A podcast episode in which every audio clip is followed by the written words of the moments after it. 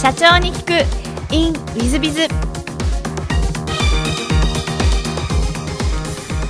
本日の社長に聞く。In ウィズは株式会社アクセルメディア代表取締役の諏訪社長様でいらっしゃいます。まずは経歴をご紹介させていただきます。えー、東京都世田谷区出身ということで明治大学卒業後 UCC 上島コーヒーにご入社。その後2001年に有限会社フレンドリンクを設立。株式会社アクセルメーターが今現在のお名前でいらっしゃいまして社長様です。ちなみにフレンドリンクは、えー、日本一の、えー、名刺交換会交流会をやってらっしゃる会社様団体でもございます。えー、本日は諏訪社長よろしくお願いします。よろしくお願いします。まずは東京の世田谷ご出身という話でお坊ちゃまでいらっしゃいますね、えー、小学校中学校時代はどんな幼少期をお過ごしになられましたでしょうか？えっ、ー、と小学校まああの小学校幼少時代というのはえっ、ー、と4つ上に兄がいるんですけどもその兄の影響で剣道をやってまして4歳の頃からもう物心つくかつかないかぐらいの時から剣道をやってましてそこがもうかなりの、まあ、スパルタな剣道の道場で、まあ、剣道ばっかりやってたわけじゃないんですけども幼い頃の記憶っていうのはもうほとんど剣道で占められてる。その時のまあ厳しかった練習とかですね。小学校何年ぐらいからやられたんですか、えっと、4歳。幼稚園の入学するかしないかぐらいのとこからやってましたね。おいくつまでやられてたんですか？えっと基本的にはまあまだずっとやってるんですけどまあただ、はい、ちゃんとやってたのは高校卒業までですね、はい、大学からはまあちょろちょろという感じで。なるほど、はい、それです。じゃあ中学時代も剣道部ですか？中学時代の剣道部ですね、はい、中学高校は剣道えー、結構いい成績でいらっしゃったんです剣道ですか、はい、剣道はまあまあですかね、はい、まあ地域の方で、まあ、あの入賞したり、まあ、たまに優勝したりとか、まあ、そのレベルっていう感じですかね。はい。なるほど、えーと、高校も東京の高校でいらっしゃいますか？そうですね、はい、高校時代も剣道部ですか？剣道部ですね、はい、中高一貫の学校に行ってたので、はい、もう6年間なるほど剣道部で。何か高校時代の思い出とかございますか？高校時代の思い出。高校時代の思い出はえっ、ー、とそうですね。まあそれも基本的に勉強はあまりしてなかったので、えー、しかもあの自宅から学校まで2時間以上かかる学校に通ったので通学と剣道をして、えー、授業中の記憶あまりないみたいな そんな そんな感じの高校生活を、はい、特にそうですねなんかこうキャーキャー言われることもなく、まあ、地味に剣道をずっと、まあ、坊主頭でもあったのでんな感じで。ね、なんかあの今の諏訪社長の真面目な感じがそのままという感じでちょっとあの感じさせていただきますが。その後あの明治大学にご入学されていらっしゃいますが、はい、えーと、明治大学を選ばれた理由というのは何かございましたえっ、ー、と高校、まあ、中学明治の付属の学校に行ってましたのでそのままあのエスカレーターで明治大学ですね、はい、なんか大学時代の思い出って何かございます大学時代はですね、えーとまあ、それこそ剣道剣道部に入ろうかちょっと迷ったんですけどもいろいろ先輩とか友達とかも剣道部入るよとか言われたんですけども明治大学の剣道部ってめちゃめちゃ強くて厳しいんですよ。でまあそれなりに、えーまあ、剣道もやってきたので、まあ、大学時代もいいかなということで大学の時は、えー、自分でサークルかなんか立ち上げましてそのその、まあ、サークル活動を結構一生懸命やってた感じですね。サークルは何サークルだったお遊びサークルなんですけども実はその頃からですねある程度その将来的に自分で会社やりたいなみたいなのが思ってまして、えーとまあ、なんとなくその疑似経営じゃないんですけども、まあ、ちょっとそういう組織自分で作ってみて、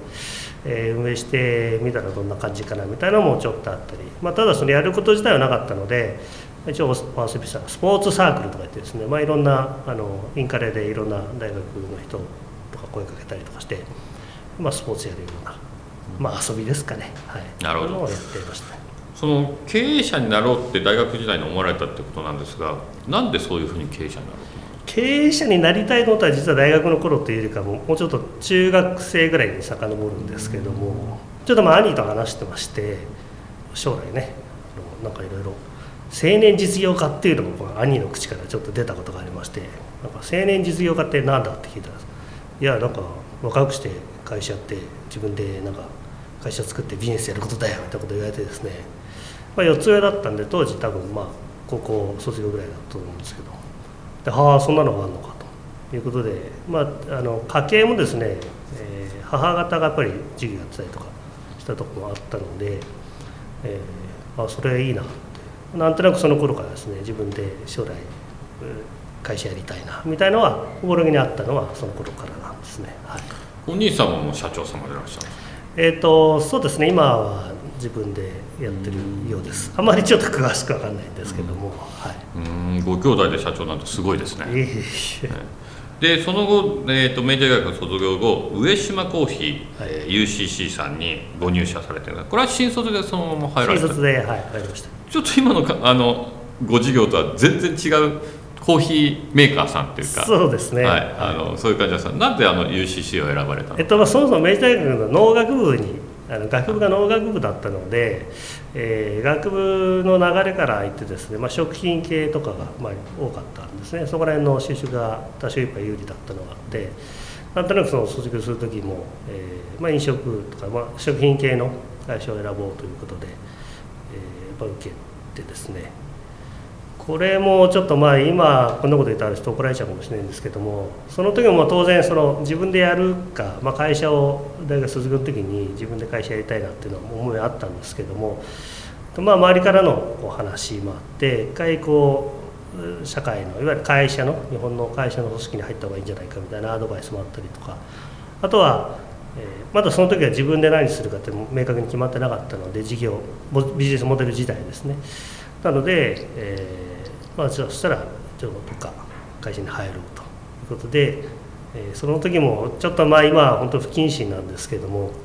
受けてる会社の中で一番最初に内定くれた会社に入ろうっていうふうに決めててですね一番最初に内定をくれたのが UCC フィッションコーヒーだったということですね、はい、なるほど。UCC は6年ぐらいいらっしゃいや、えっと、3年半ですね。はい。3年間でその UCC にいた思い出なんてございますか？えーと、UCC の時は、えっと、配属で奈良にいたんですけども、えっとまあ、奈良って全然知らない土地でもう関西のですね。大阪じゃなくて奈良かみたいな感じなんですけども奈良でずっと営業していわゆるそのルート営業なんですね。業務店のホテルとか喫茶店とかもあるようなそこにコーヒーを卸しに行くような担当の営業だったのでその地域担当地域与えられてですね当時150店舗ぐらい担当持ってたんですけどもそこをこうずっと回っていくんですね。であとはその任された地域の中でいわゆるその UCC と取引がないお店に開拓をしていくというのがまあ役割でしてその既存の150店舗ぐらいはもうずっと代々というか、えー、まあ先輩から引き継いだような担当だったっていいんですけどもその地域の中のですね目立つお店というかおしゃれなお店とか繁盛店みたいな UCC じゃないところがすごい気になってですねそこにひたすら攻撃をしまくるというのをやってまして、えー、いわゆるその他社のコーヒー屋さんのとこはもう根こそぎあのひっくり返していったみたいなことがあってそれにはかなりあの結構楽しかったんですよね。楽しかったので夜の社長に会うためにやっぱ夜の11時12時にお店に営業に行ったりとか、えー、そういうのも全然平気でやっていてで、まあ、どんどんその、えー、地域そんなに広い地域じゃないので、まあ、地域のその主要な自分がああいいお店だなと思うお店は軒並みこう取引をしてもらって UCC にこうひっくり返すというような言葉あるあまりよくないんですけども、まあ、ひっくり返して、えー、楽しくやってたという感じですね。なるほど。いわゆる飛び込み営業してそうですね。繰り返していくと、はい、だから今の諏訪社長のあのなんですかねこうスッとした感じからその営業営業する感じのイメージがあんまりないんですけども。いやいや。なるほど。コテコテコテコテで結構やってるんですやっぱりすぐにはひっくり返らないので、やっぱり長い取引の間やっぱり過去今の取引のコーヒー屋さんってやっぱり5年とか10年とか取引あるのでなかなかやっぱりコーヒーの味も変わっちゃいけないというのもあってなかなかやっぱりそうそう変えていただけないんですけどもそのなもう何回も何十回もそれこそ通ってですね年単位でやっぱり攻略するみたいなのはありましたね。なるほど、はい、でその後、えー、フレンドリンクという会社、まあ、今のアクセルメディアさんを創業されてるんですが、はい、これ創業のきっかけというのは何からあられたんですか？明確なきっかけというのはないんですけどももともと自分でやりたいなと思っていてあの30歳になったら独立しようってあの入社した時に思ってたんですね。で当時、えー、27だったんですけどまだちょっと自分の中で早かったんですけど、えー、その奈良にいてですねまあ、ありがたいことだったんですけどもその上司の方に非常に気に入っていただいて、えーまあ、お前結構できるからあの俺の手元に置いとくんだみたいな感じでですねなかなか環境が変えられなかったんですね。同じその30歳の中でも自分としてはいろいろその営業やったりできれば違う部署に行ったりとか違うエリアでもいいんですけどそういったあの経験ができれば、まあ、もっといいかなと思ったんですけども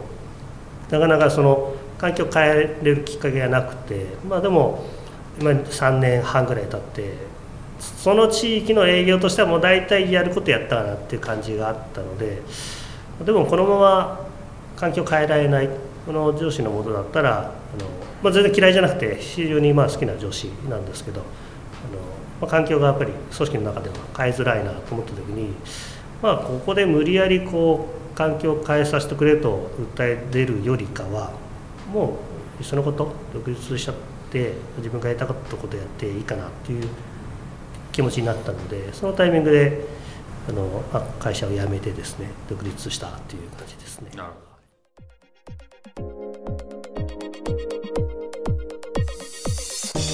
経営者を応援する。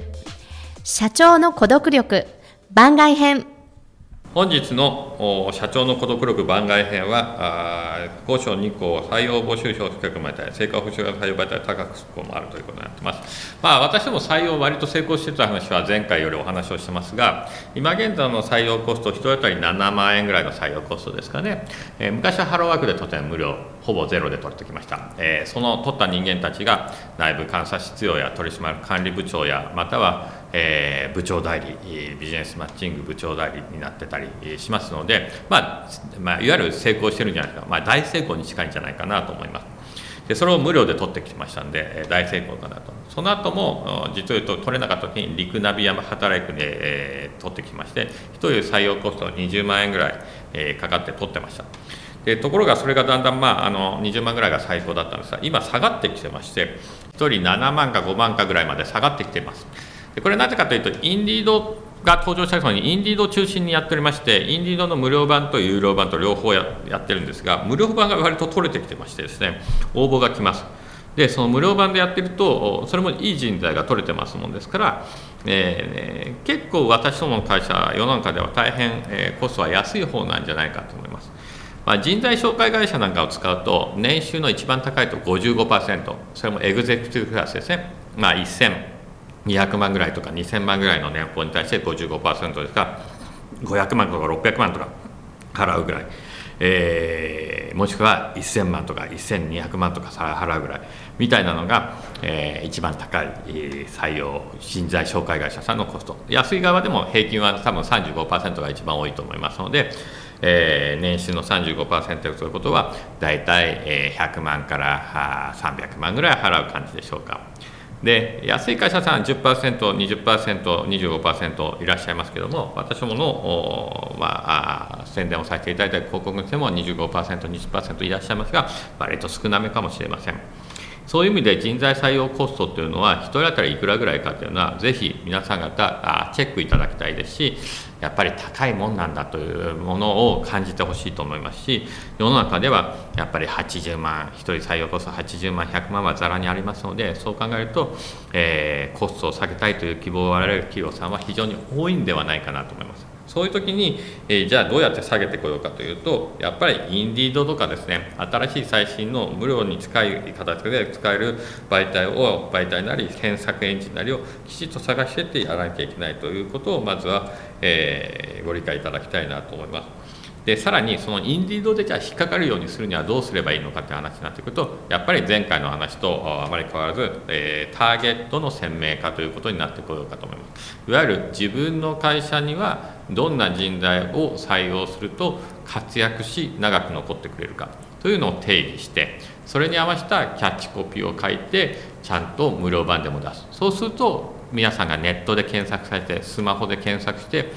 あこの会社うちとあ俺と合ってるかもなというふうに思っていただいたら来ていただくとちょうど採用できる。こんな感じになるのが本当は理想的でございます。ですので、えー、皆さん方、えー、単に安くするのを安い媒体なり、えー、検索エンジンを選んだからいい人材を取るのとは違うとは思っておいてほしいと思います。しかしながらこの時代ですので非常に採用コストを下げることができるということでそれはもうきちっと理解をし感じておいていただけて、えればと思いますのでそれをうまく使っていっていただければと思います。うまく使うためにはターゲットの鮮明化えー、なりあと経営理念、えー、就業規則人事評価制度をきちっと揃えてやめないような体制をする。こんなことも考えつつ採用コストというのを下げていっていただいたらいいんじゃないかなと思います、えー、本日の社長の孤独力番外編はここまで。また来週。